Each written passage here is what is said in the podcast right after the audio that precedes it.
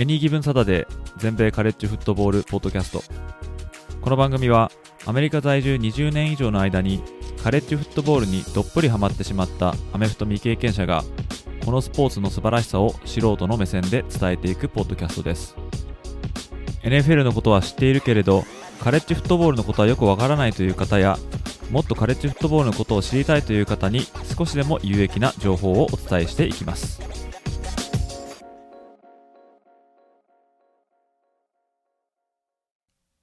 皆様ご機嫌いかがでしょうか？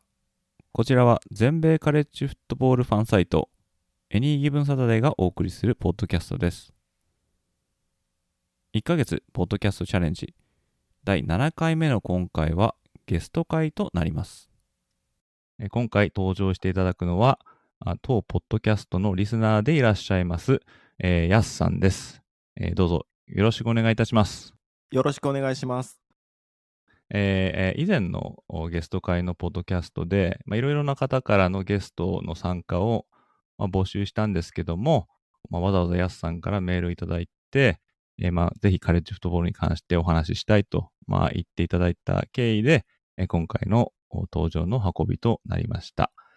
まあ、これまでもゲストの方いろいろ来ていただいたんですけども、まあ、今回は、割と結構、まあ、素性というか、えー、を存じてないっていう方との絡みっていうことで、えー、非常になんか何が飛び出すか非常に楽しみなあエピソードとなると思いますので、えー、やさん、本日はどうぞよろしくお願いいたします。よろしくお願いします。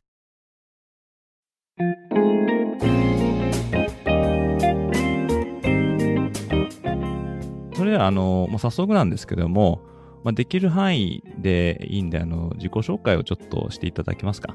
はい。私は、えー、基本的にはアスレチックトレーナーという職業をしていまして、そのアスレチックトレーナーの資格を取るのに、えー、2004年から、えー、アメリカの方に留学していました。で、そのアスレチックトレーナーの資格を取る、まあ、過程で、えー、アメフトと出会いまして、で、実際、えー、アスレチックトレーナーというちょっと裏方的な仕事なんですけども、それで、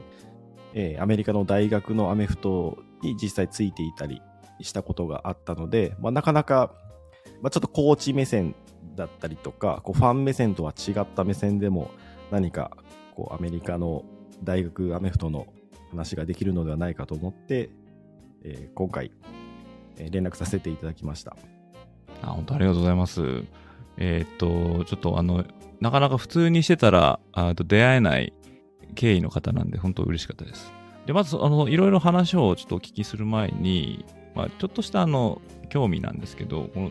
どこのどのようにしてこの私のサイトとか、ポッドキャストとか知ったのかなと思って、ちょっとそれをお聞きしたいんですけども。そうですね、ポッドキャストはあのアメリカに行った時から、あこういうのあるんだっていう形で、まあ、ずっと興味があって、ちょこちょこ聞いたりしていて、でその中で、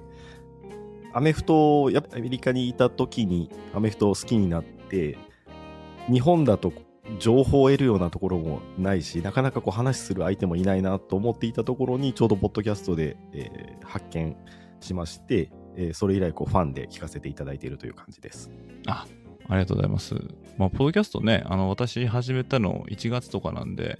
えっ、と、それまでも結構じゃあ、ポッドキャストでアメフトの情報を、まあ、多分、ね、まあ、ご存知だと思うんですけど、あんまり日本の日本語でポッドキャストでアメフトのことを話してる人っていないと思うんで、それまでは結構英語で聞いてたとかなんですかね？そうですね。それ以外のあの、まあ、教育的なものから聞き始めて、で、スポーツの方に移ってきて、で、アメフトに来てるという感じですね、今。なるほど、なるほど。いや、本当ありがたいです。いろんな人が、えー、聞いていただいてるみたいなんで、ちょっとね、どういうふうにあの知ったのかなっていうのは興味あるんですけど、まあ、私はあの、ウェブサイトの方もやってまして、でウェブサイトは結構長いことやってるんですけど、でもそのウェブサイトから知ってるって人もいれば、ポッドキャストから始めましたって人もいて、あ面白いなと思って、ちょっと個人的にね、ちょっと気になったんですけども、ちょっとあの、ヤスさんの話を聞いていきたいなと思うんですが、まあ、留学されたっていうことで、まあ、アスレティックトレーナー、これ日本でよく言うトレーナーとかってことですよね。そうですね。あの、日本だとあ日本でも今はあのアスレチックトレーナーって資格がちゃんとあるんですけども、はい。こう、なんか歴史的に、えっ、と、今までは結構こう国家資格を持っていらっしゃった、あの、まあ、鍼灸師の方とか、あんまマッサージ指圧師の方とか、柔道整復師の方とかが、こう、チームをサポートしていたような背景もあるので、こう、まあ、まとめてっていうんですかね、こう、あのトレーナーっていうふうに呼ばれてることが多いんだと思うんですけども、アメリカの場合は、まあ、そういった資格じゃなくて、ちゃんとアスレチックトレーナーっていう資格で、スポーツに就くときには、基本的にはその資格を持って、えー、就くという形になっています。まあ、ちょっと簡単でいいんですけど、このアメリカでのこのアスレチックトレーナーっていう、まあ、これ何なのかっていうのをちょっと簡単でいいんですか？教えていただけますか？はい、えーアメリカではアスレチックトレーナーの資格は準医療資格となっていまして、えー僕が取った、えーその資格を取った、えー時点では、えーと大学4年生の、まあ、大学もしくは大学院で取るという形だったんですけども、えー最近その、えーとルールが改正になりまして、えー基本的には大学4年生卒業した後にその専門の大学院に行って資格を取るという形になっています。一番こうイメージで分かりやすいのはあの試合中に選手がグラウンドでフィールドで倒れた時に、まあ、駆けつけ一番最初にこう駆けつけて選手に大丈夫かっていうふうに行く行ったりとかあとはあのタイムアウトの時に水を持って走っていったりするとかそういったのが一番目に、あのついてるかなというふうに思っています。うん。まあ、大学に、じゃあもう、そのアスレティックトレーナーの勉強をしに、もうそのまま行った、それともなんかこう、もう目指していったってことですかじゃそうですね。あの、もともとは僕あのずっと野球をやっていて、まあ、野球が好きでアスレチックトレーナーになりたいなと思ってアメリカに、えー行ったんですけども、そこで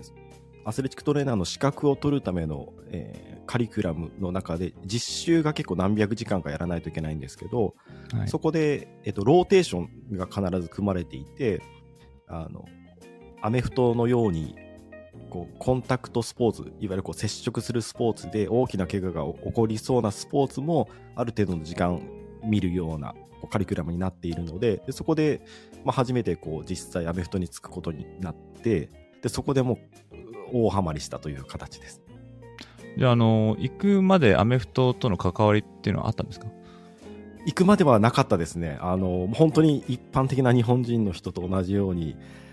えーなんかスーパーボールのことは知ってたりとか、あとなんかアメリカでは野球とかよりも人気あるよとかっていう、そう一般的な情報しか知らなくて、あんまりルールとかも分かってない状態でアメリカに行きました。で、それで、まあじゃあそ、結構こう、何も知らないまま働き出したみたいな、そういう感じなんですかじゃあ。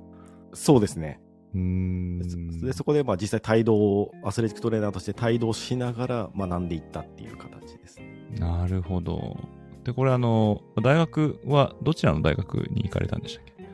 大学、まずは、えっ、と、ルイジアナ・ラフィエットというところですね。 University of Louisiana at Lafayette っていうところで、最近結構強くなってきて、そうですよね昨年は10かなり強いですよね13勝はい。へー16位とかで。で、えっ、と、去年、あの、監督が変わったんですけど、はい。えっ、と、なえーと、多分確かあの、えっ、と、ボールゲームの時に変わったんですけど、そうですね。その新しくなった監督っていうのがちょうど僕がいた時に選手だった子で、ああーーもう、あ、これ名前見たことあると思ったら、そういえばと思って、そう、ちょうどささその子は3年生、4年生ぐらいの時に僕はちょっといて、懐かしかったです。それはすごいですね。はい、自分が知ってる人が監督になるっていうのは。そう、そうですね。ね。あ、そうなんですね。はいまあ、あのね、ラ今のあの、ラフィエットって取って全部ルイルイジアナって呼ばれてますよね。あ、そうですね。はい。ね、あれいつからなんですかね？い大体あの、ルイジアナ・ラフィエットとルイジアナ・モンローってね、なんかこう二つ、はいまあ、対じゃないですけど、はい。でもね、モンローだけはモンローって言われて、ルイジアナ、ラフィエットはなんかラフィエット取られて、ルイジアナっていう風にいつの間にかなってて、結構最近だと思いますね。ですよねうんはい。数年の、はい。うん、まなんかこの昔のよしみで私はずっとこのなんか、えーっと、ラフィエットの話するときはルイジアナ大ラフィエット校みたいな風にサイトとかで書いてるんですけど、はい。で強くなりましたよね。まあちょっとあのビリー・ネイピアさんがいなくなっちゃいまはい、言っちゃいましたけど。はい。えーちょっとどうなるかっていうのは、でもね、ちょっとこう、知ってる元選手が監督だったら、ちょっとこういつも以上にちょっと熱入りますよね。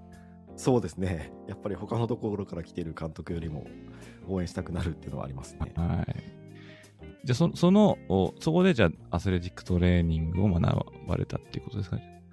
そうですね。そこで学んで、そのまま、えっと、卒業と同時に、えーし試験を受けて合格して、まあ、ちゃんとしたアスレチックトレーナーになったという感じです。うーん。じゃあ、そのルイジアナ・ラフィエットにいたシーズンは何年のシーズンだったんです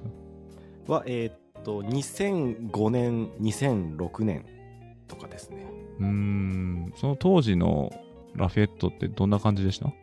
当時はあんまり強くなくて、大体なんか6勝6敗とか6勝5敗とかぐらいなチームで、まあまあ、まあ、一応ディビジョン1なんで、まあまあ、あの施設とかもいいんですけど、まあ、他の、まあ、いわゆる強豪校っていうところに比べると、まあ、落ちるかなっていうような大学でした。うーん。でルそのルイジアナ・ラフィエットは確かサンベルトですよね。そうですね、サンベルトです。うん。サンベルトのカンファレンス内は結構こう、一緒に遠征とか行かれたりとかしたわけですかじゃあ？そうですね、ずっと遠征は帯同していて、で、そうい今あの思い出すと、い一番最初にもうびっくりしたのが、えーだい車で1時間ぐらいのところが、バトンルージュで LSU があるところなんですが、僕が着いた年の開幕戦が、LSU だったんですね。で、あの、最初、話してて、まあ、その LSU はすごい大きいと。で、は8万人ぐらい、まあ、ははい入るんですけど、8万人っていうのが僕はちょっと信じられなくて、なんかあの、ね。まあ、行った頃だったんで、英語を聞き取れてないのかなと思って、あとなんかうん。80,000ととか、結構あの、数字、こう最初の方ってこう、変あ換するの大変なんで、はい。えで、であ、でも8000じゃないよなと思って、そ、そんな少なくないよなと思って、で、こう実際見たら本当に8万人も満員で、もうあれは本当たまげましたね。あの、フィールドレベルに行って、隣の人との声が聞こえないぐらいの歓声で、まあ、それでちょっと病みつきになったっていうのはあります。あそこうるさいって言いますもんね。はい。うーん。あそうなんですね。それ、いきなりそれだったら、ちょっと度肝抜かれますよね。そうですね。ええで、あのーえっ、と、バスもですね、高速降りてバトンルージュに入る直前ぐらいからは、あの、パトカーが前後について、あの、先導して、スタジアムまで連れてってくれたりするっていうのおも、今までなかった経験だったんで、そこで一挙にこう、のめり込んでしまったっていうのが。ちょっと規模のね、でかさが違うなっていう感じですよね。はい。あー他になんかあの、すごいとこ行かれました。なんかノノンカンファレンスとかね、あるんじゃないですか？そうですね、いっぱいありますね。えっ、と、その、えーしかも LS の次の試合がテキサス A&M だ。あはい。A&M もすごかったですね。なんか噂ではあの応援の練習するのになんか金曜日とかに集まって練習してるみたいなこと聞いたことあるんですけど、もあうね。統率力が馬もフィールドに入ってきますし、うん。その全員で声合わせた時の大きさもびっくりしましたあとは、あとは University of Tennessee も。あぜ全部すごいじゃないですか。はい、そうですね、あそこも10万人ぐらい入るスタジアムそうですごかったですし、あとは University of South Carolina とかですね。はい。はい。もう全部、SEC はちょっと桁が違うっていう、はい、えー。全部、あれですよね、こう、歓声がすごいとこですよね。サウスカロライナって、あの、まあ強かったり弱かったりするけど、あそこはいつもうるさいって言いますもんね。そうですねはいうんそれは、すごい経験されましたね。そうそうですね、なかなかできない、あのそれをフィールドで聞けるっていう。それはすごい。あ、そうなんですね。じゃあもう、あの、無知だったっていうか、その全然知らなかったっておっしゃってましたけど、もうこう働いてるうちに、こういろいろこうなんかルールとかを、こうちょっとこう吸収してたっていう感じですか、じゃあ？そうですね、働きながら、その試合見ながら教えてもらったりとかして、でうん。だいぶ分かるようになって、もうルールとかも分かるようになると、さらにこう、のめり込むというか、面白くなってきて、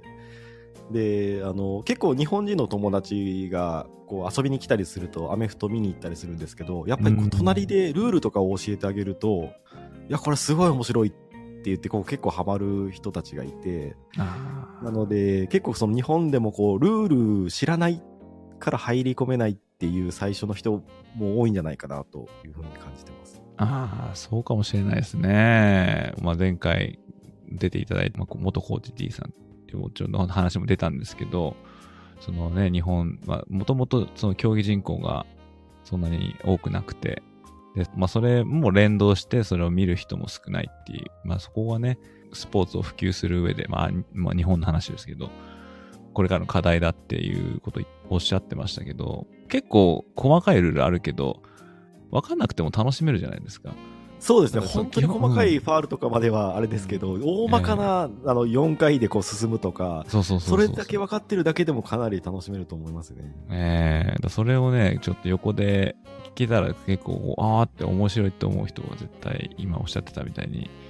いると思いますよね。はい。あ、そうなんですね。じゃあ、え帯同された年は、とボールゲームとかは行かれたんですか？は、えっと、この時は行ってないですね。あ行ってないんですか？試合とはい。。じゃあもうレギュラーシーズンで終了みたいな。そうですね。なんかあの、印象に残ってる試合とか、まあね、今ちょっと4つノンカンファレンスの試合のことを、まあもちろんそれはきっとすごい、あの印象に残ってると思うんですけど、なんかあの、印象に残ってる試合とか、この試合の勝ち方とか、こんな選手がいたとか、なんかありますか？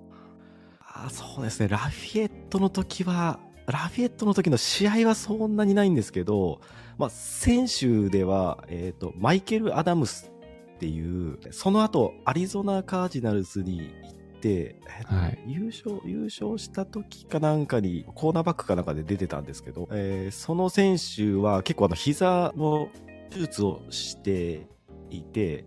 で、リハビリをずっとこう長く見ていたので、まあ、その選手が復帰ししてした試合だったりとか、まあ、その先こうなんかプロとかにえなって活躍してる姿を見ててなんかこう嬉しかったっていうのはすごく印象に残ってます。あー、なるほど。えー今ちょっとあの、ウィキペディアでさっと調べてみましたけど、えーラフィエット出てますね。はい、2007から2012でタンパベにも行ってる、最後行ってるみたいですね。えーまあ、そういう身近な選手がね、まあ、さっきのね、あの監督に就任したっていう、えー元選手の話もありますけどね、なんか嬉しいですね、それね。そうですね。えーで、それで、まあ、レギュラーシーズンを終えて、で、それでおしまいだったんですか？アメフト部。アメフトはそうですね、えー、とシーズンが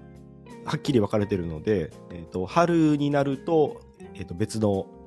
スポーツに配属されて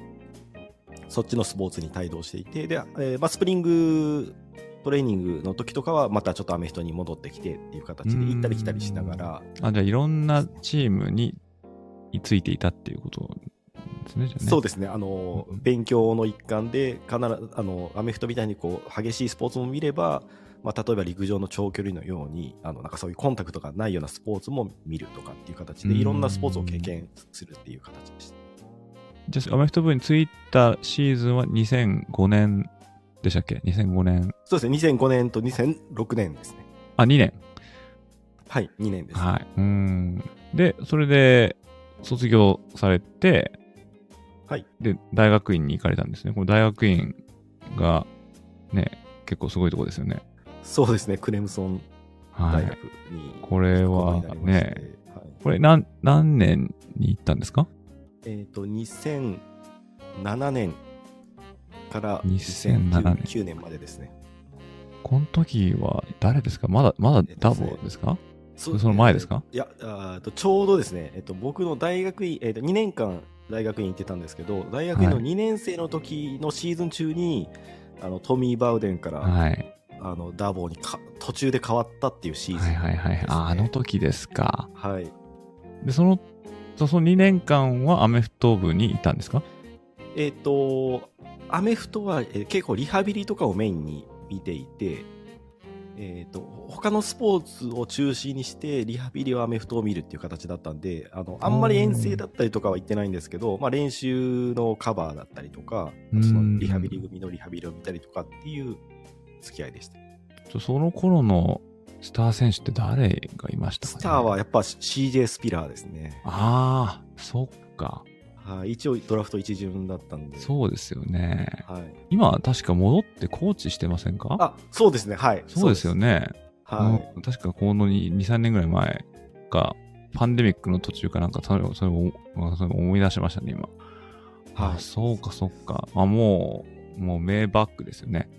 クレムソンそうですね。うん。はい。じゃあまあ、じゃあ遠征はされてないけど、ホームの試合は、こう、帯同されたんですか？そうじゃあはい。クレムソンの、あれはメモリアルスタジアムでしたっけ？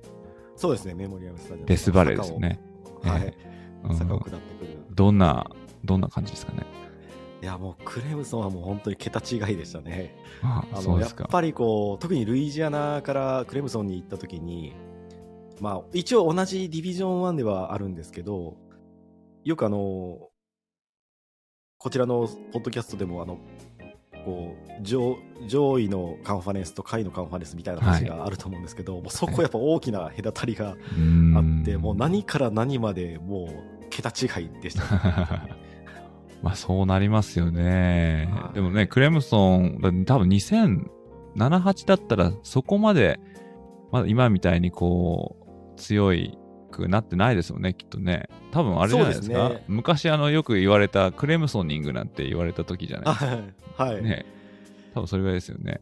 はいうん、一応なんかあのランキングにはまあ大、まあ、25位以内とかには入ってて、うん名前とかは入ってるけどなんかまあ上まではいけないっていう感じえーの時代でしたね、そそうですよね。だあの、その、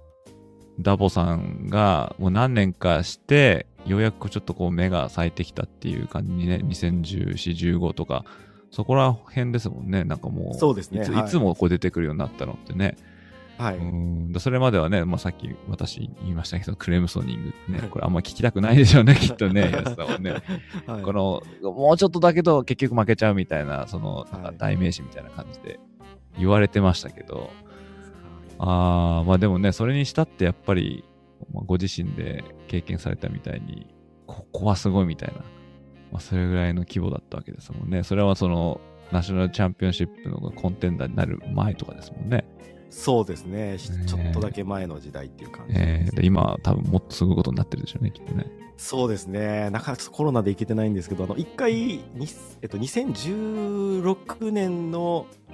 えっとチャンピオンシップはあの初めて、ええ。あの BCS のチャンピオンシップアラバマと試合した時にもうあのその時はあのこんなにその後強くなるって思ってなかったんでもうあのチャンピオンシップ出るなんてもう多分生きてる間ないかもしれないなと思 あって。見に行ったんですよねアリゾナまで、そうなんですね。はい、仕事仕事を休んでほほぼ日帰りに近い感じで現地行ってでまあ2015ってことは、これはどっち勝ったんでしたっけ？あら、これとバラですか？クレイソンが負け負けました。結構いい試合したんですけど負けて。デション・ワトセンのやつですよね、多分、ね。そうですねはい。そうですよね。だったんですけどで次の年にまさかもう1回しかないと思ってたのに次の年も行ってで今年はもう あの去年行って負けたから今年は行かないでおこうと思ったら実際勝っちゃったと。はいはい。それを見たかったなっていう感じなあ、そうですよね。はい。うんまあ、でもね、負けちゃったとはいえ、その自分の応援してるチームがナショナルチャンピオンのシップの方に行って、さらにそれを見に行ったっていうのは、素晴らしいですよね。これなかなかみんなできることじゃないですもんね。あ、そうなんですね。はいじゃあ、2008年、2007、2008っておっしゃってましたっけ ?2000 そうですねはい2009それ終わったら、じゃあ、その後は、で、その後に、えっと、次の、えっと、2009年の年に、えっと、ペイトリオッツで、まあ、1年間働く機会を得たので、えっと NFL の方に行ったという。おー、ちょっと出ましたね。NFL。はい。こう1年間は、まあ、まあ、アスレチックトレーナーとして、まあ、いたってことですよね。はい、そうですね。おーこれは、これ2009年はどんな年でしたっけ、ペイトリオッツは。2009年はですね、にえっと、2008年が、あの、ブレイディが開幕戦で前十字を切るっていう、あなるほど。あの、シーズンで、えー全休、まあ、1試合目、その開幕戦の後は全休したんですけど、その全休から次の年、しっかり復活できるかみたいな年。えで、えっと、実際、えっと、10勝、10勝6敗ぐらいだったんですけど、一応地区優勝はして、で、プレーオフの1回戦で負けた年ですね。ーじゃあ、えーっと、結構もちろん取ってますよね、あのスーパーボールを。その、ちょうどと、ちょっと間が空いてた時そうですね。ね そうなんですよ。ちょっと間が空いた時なんですよね。そうですよね。はい。もうそれもじゃあ、あの、もう全試合こうついてったってことですかじゃそうですね、えーうんホームもアウェーも行ってます。それは、すごいですね。もう、ね、そうですね多分14、15、16、17、17試合はないですね、その時ね、きっとね。全16部ってですね、そうですよね。この時はもうめちゃくちゃ思い出に残ってる試合があってですね、あ、何ですか？それはですね、あの、アットインディアナポリスで、はい。まあ、ペイトン・マニング対ブレイディの試合おで、ーでえっと、フォースクォーターの残り、残り2分、2分ちょっとぐらいまで勝ってたんですね。で、最後にペイトン・マニングで逆転のタッチダウンされて、なんか残り多分0秒とか1秒とかで逆転されて負けたっていう試合なんですけど、なんかそういうのうまいですよね。まあ、はいブレディ、ブレディもうまいですけど、その10メートルとかね、はい。やられちゃったわけですね、ホームで、向こうに。はい、もうでもあの、まあ、やっぱ2000年代代表するなんですかその2人のこうライバル対決みたいなやつを目の前でしかもいやー、これはちょっっと、過保もんですね、これね。とはい。で本当にスタジアム本当に隣の人と声聞こえないぐらいの声援になってもう本当しび負けたけどしびれましたねあの試合、えー、いやー、それはちょっと貴重ですね。まあはい。多分全部ね、どうすんぞ全部試合貴重なんでしょうけど、はいその2人が出てたっていうところにいたっていうのは、ね、あの、これまあ私のポッドキャストカレッジフットボールですけど、はいこれはちょっといろんな人聞きたいんじゃないですかね、この話ね。えー、あ、そうなんですね。でも、あの、その頃になったらもう結構もう、アメフトにも精通されてっていう感じですよね、きっとね。そうですね。かなりうん。もう何年か見てたんでルールとか、まあ、戦術とかも結構分かり始めてきててすごい面白かったですね、このコーチとか、まあ、あと前、あの、その選手とかの、とも結構関わったりとかもしたんですかね。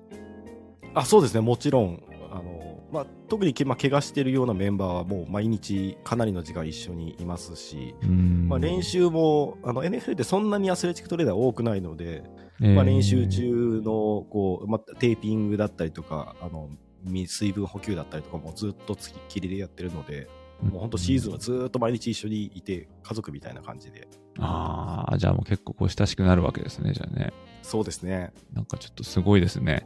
まあその、ね私ずっともうカレッジカレッジって言ってるんですけど、まあと、やっぱね、その先にあるのは NFL だし、そこに集まってるのはもう本当になんか屈強の、もうトップの上のさらにトップの人たちが集まってるようなところなんでね。やっぱそれを真面目、間近で見るっていうのはすごいですよね。そうですね。えーでやっぱりあのカレッジと NFL で見たらやっぱスピード感が一番こう違うなって感じましたねうー。ん、そうですよね。あ 1.、うん1.3倍速ぐらいで見てるようななんか感覚になるというか。そのね、カレッジの多分チームでも、まあ一人とかそのと、そのチームで一番すごいやつが入れるか入れないかみたいな、そんな感じですもんね。ポジションにもよると思うんですけどね。はい。だからそのインターンシップが終わって、そのままなんかこうちょっと NFL でやったろうみたいな、そんなのはなかったんですか？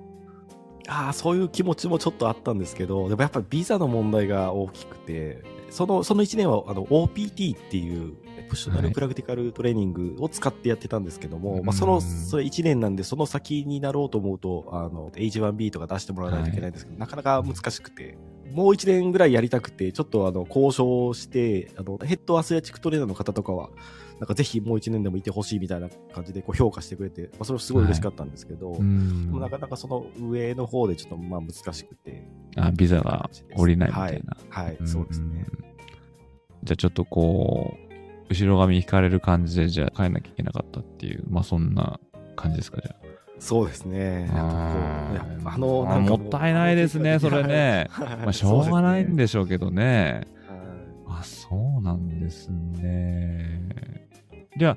あ、帰られたら、引き続き、まあ現在も、まあそういう仕事をやってるってことですか？そうですね。あの、アスレチックトレーナーとしては働いてるんですけども、アメフトのチームとはもうあまり関わり今、正直なくてですね。あ、そうなんですね。はい。なので、こう、見る専門みたいになってます。なんかもったいないですね。なんかそういう経験された方、なんかちょっと日本でも貴重な人材としてなんかあればいいのになって思っちゃいますけど、まあね、それはあの、そうですヤスさんがやりたいかどうかっていうのもあるんでしょうけどね。はい。はい。うーん。とじゃあ、日本、もう全くないんですか？日本に帰ってから、アメフトっていうのは。そうです。なんか、あの、若干、えっ、と、その社会人のリーグとかで知り合いの方がコーチしているのもあって、こう見に行ったりしたことはあるんですけど、あの、本当にそのアスレチックトレーナーとして活動したことはないですね。あ、そうなんですね。あ、あと、全然その、はい。アメリカでし知ったのでアメフトのことを、日本でこう全然アメフトに知り合いがいないっていうのもあるんですけど、あーあ、それはまさに私もいそうですね。国内のこと何もわからないですからね。はい。えーこっちで知って、こっちでハマってるっていう面では一緒だと思うんで、はい。だからその、まあだから今回いろんな人に話を聞いてちょっと面白いなっていうふうに感じてるんですけど、はい。うーんで、なんかあの、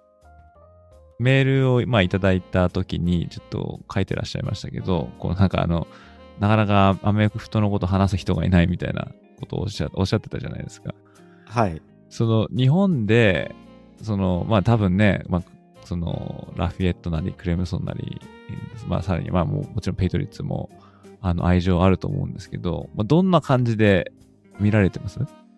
観戦は、えっ、とあ、あの、インターネットで見てますね。うん、なんかゲーゲーパスとか買ったりとかしてるんですか？あ、そうですね、はい。うん。で、でもまあ、あの、い一緒に見る人がいないんで、基本、あの、家で、あの一人で見てるっていう感じですね。ねえ、なんか、誰か一緒にいたら、面白い話聞けると思うんですけどね。まあ、ペイトリッツそう行った時は、ね。ね、もう10年ちょっと前なんでしょ。でもね、まあ、はい。まあ、それこそブレイディまだやってるけど、チーム変わっちゃいましたけど、はい。ねえ、なんかその、いや、実はね、なんて言って、ちょっとこう、ああるあるじゃない、あるあるではないですね、これはね。えっ、と、あのね、そのちょっとこうこぼれ話みたいなの。そうですね。そうか、そっか。じゃあ結構じゃあアメフトを観戦するの、まあなんかウェルじゃないですけど、まあ見ることはね、一人でもできるんでしょうけどね、その楽しみ方がきっと、アメリカにいた時とは全然違いますよね。それこそ今 一人で見るって言ってたらね、はい。ワイワイできないですもんね。そうですね。アメリカだとやっぱこう、テールゲーティングしたりとか、はい。あの、本当で、まあ、テレビで見るにしても、こう、パーティーチックにみんなでワイワイ見るっていうのがやっぱこう、懐かしいというか、そうですね。寂しいですね。ねえ、そうですよね。特にそういうね、もう、もう、もうスイマー前も見てこられたじゃないですか。そのね、その、まあ、ラフィエットは、まあ、まあ今で言う、まあ、グループオブ5みたいなレベルで、で、それで、でも、ね、その、大きいスタジアムに行ったりとか、またクレムソンはもう本当パー5で。で、それでね、プロまで行かれてるわけですからね、もう本当全部見てるっていう感じでね。そこまで行っちゃうと、ちょっと帰ってきた時に、物足りなさ感じちゃうっていうのは、まあわからないでもないですよね。そうですね。実質も正直なんかちょっとバーンアウト気味になってて、やっぱあの、なんかもうあれを経験、まあすごいいい経験だったんですけど、そその時点でそれを、なんかもうすごいのを経験してしまったがために、その後のやつがすべて、なんですか、こう、こう、やるこれじゃないんだよなやれないというか、はい、うんはい。思ってしまった時期もありました。なるほど。まあでもそれも、ね、いろん、みんなが経験できる感覚じゃないですもんね。それははい上、そうですね、こっち来てすごいの見てたからっていうことですもんね。はい。まあでもあの、いろいろなところをね、そのレベルを見てこられて、まあ日本のね、アメフトはそ、まあ多分そんな見られてないのかもしれないんですけど、なんかこう、この、こういうのはなんかちょっと、点で日本人でもこうやれるんじゃないかとか、もしくは逆に日本でももう取り入れられるんじゃないかとか、なんかそういうような側面とか、なんか気づかれたこととか、もしあったら教えていただきたいんですけど。そうですね。やはり僕がアスレチックトレーナーっていうことで、医療体制っていうんですかね、そのあたりはもう少し日本でも頑張って整えられるんじゃないかと思っていましてう、んやっぱりこう、まあ、危険なスポーツなので、そういった面がしっかりしていないと、例えば親の視点から見てもちょっとやっぱ心配になったりするようなところでこうややらせづらいかなって思うんですけど。まあ、そこでしっかりと、そのまあ、僕のようなこうアスレチックトレーナーの人がいてくれて緊急時でも対応してくれるっていう体制はやっぱ最低限こう整っていてほしいなっていうのはあります。そっかそっか、そうですね。まあ、私はどれだけ日本のね、そういう医療、医療体制が整ってるのかっていうのはわからないですけど、まあ、こっちはね、えっ、と、なんなら高校でも必ずなんか一人はいなきゃいけないみたいなルールがなんかあるんじゃないですか？そそうですね。高校は確か一人は絶対いかない、はい。うんうん、多分、日本の高校、まあ日本の高校は確かあの、ゲストの方もおっしゃってましたけど、そんなにね、あの全国合わせても数が、まあいない、ないって言ってたんですけど、それでもね、そのチームに随時その、医療チームみたいなのがいるっていうわけではなさそうなんで、まあ、そのね、こう、普及度っていうので、こうあの人口を増やすので、やっぱり必要なのは若い人たちがこうプレイしていくっていう、そういう中で親はね、やっぱりこう、やっぱり怖いとか危ないっていう人は多いでしょうからね。その中でそういう、なんか、いや、怪我起きても大丈夫だよとか、いう人がいてくれたら、少しはちょっと、じゃあやらしてみようかなみたいな風になるのかもしれないですね。はい。それが少しでもこう、まあ、もうちょっとこう人気が出るというか、こう、なる手伝いになってくれるんじゃないかなと思ってます。うん、そうですね。逆になんかこの、もうこれ、まあね、さちょっとお話出ましたけど、そのスピードとか、あまあ、ありましたけど、まあ他のね、あの面でもいいんですけど、これは、さすがアメリカだな、みたいな、そういう、まあカレッジでも NFL でもそうですけど、そう、なんか実感されたことってありますか？そうですね、もう、えーたくさん ありますけど、あはい。まあでもやっぱ足の速さもすごかったですよね。まあ、まあ身体って、身体能力みたいなところに行っちゃいますよね。そうですね。どうしてもこうトレーナー目線なのでそっちになってしまうんですけど、はい。やっぱこう、速い人とかで100メートル10秒前半とかじゃないですか、ネーフェルとかだと。まあ多分日本に来たらそれで代表になれるんじゃないかなみたいな人たちが走って、でもそれでもボール持って走ってたら、あの、DB とかに追いかけられてタックルされたりするんで、えー、そのスピード感は本当すすごかったですね。うーん、でかいですしね。はい。でかくて速いんで、そうなんですよね。あんなにでかいのになんであんな速く走れるんだろうっていうのが、めちゃめちゃいますもんね。まあ、じゃあ、あのまあ、今、今はもう全然アメフトの方は仕事をされてないってことですけど、今後なんかその、アメフトはまあ見るでもいいんですけど、なんかもうちょっとなんか関わっていこうかなみたいな、そういうのってあったりしますか？あそうですね。あの、まずその全然知り合いがいないっていうので全然関わったことないんですけど、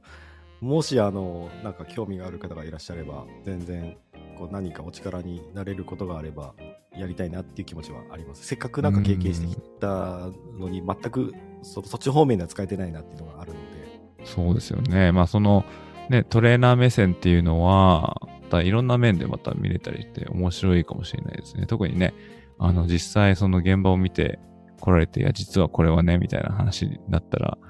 えーっていう人も結構増えると思いますもんね。そうですね。うーん、本当ね、アメフトって面白いじゃないですか。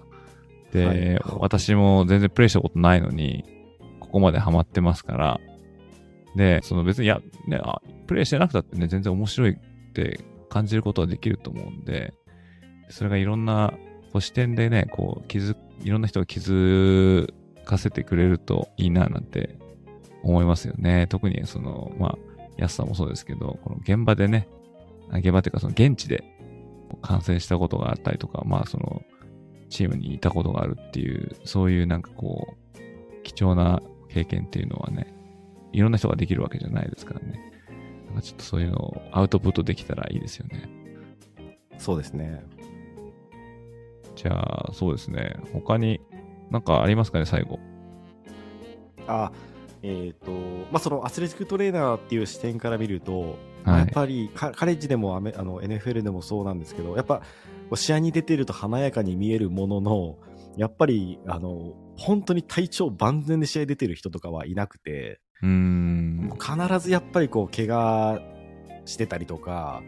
もうなんとかその痛みを抑えて、この試合だけはっていう感じで、もう野戦状態で裏ではドタバタしてやってるっていうところで、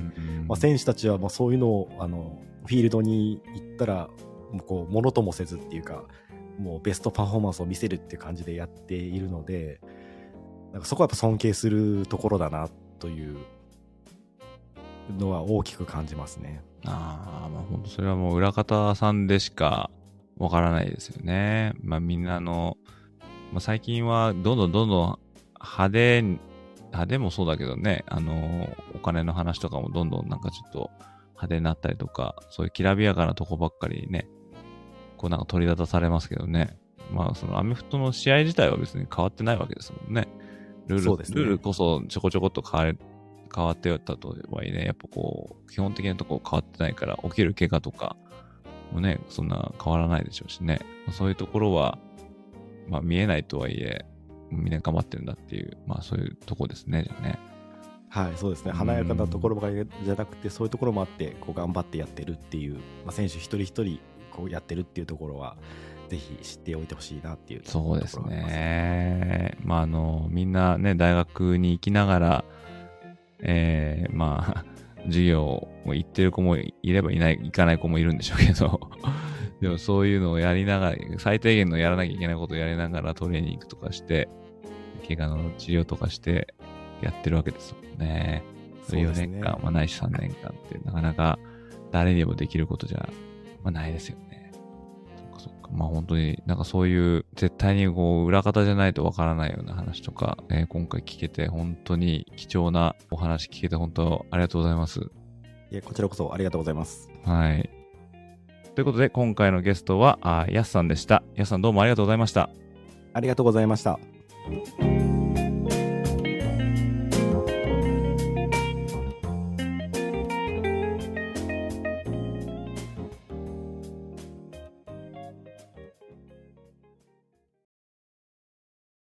ということで今回はアメリカの大学でアスレチックトレーナーとして実際にチームに帯同したことがあるという貴重な経験を持っているヤスさんをゲストに迎えて大変貴重なお話をしていただきました。日本人の選手としてカレッジフットボールに挑戦してきた選手さらに今後挑戦していく選手はいると思いますが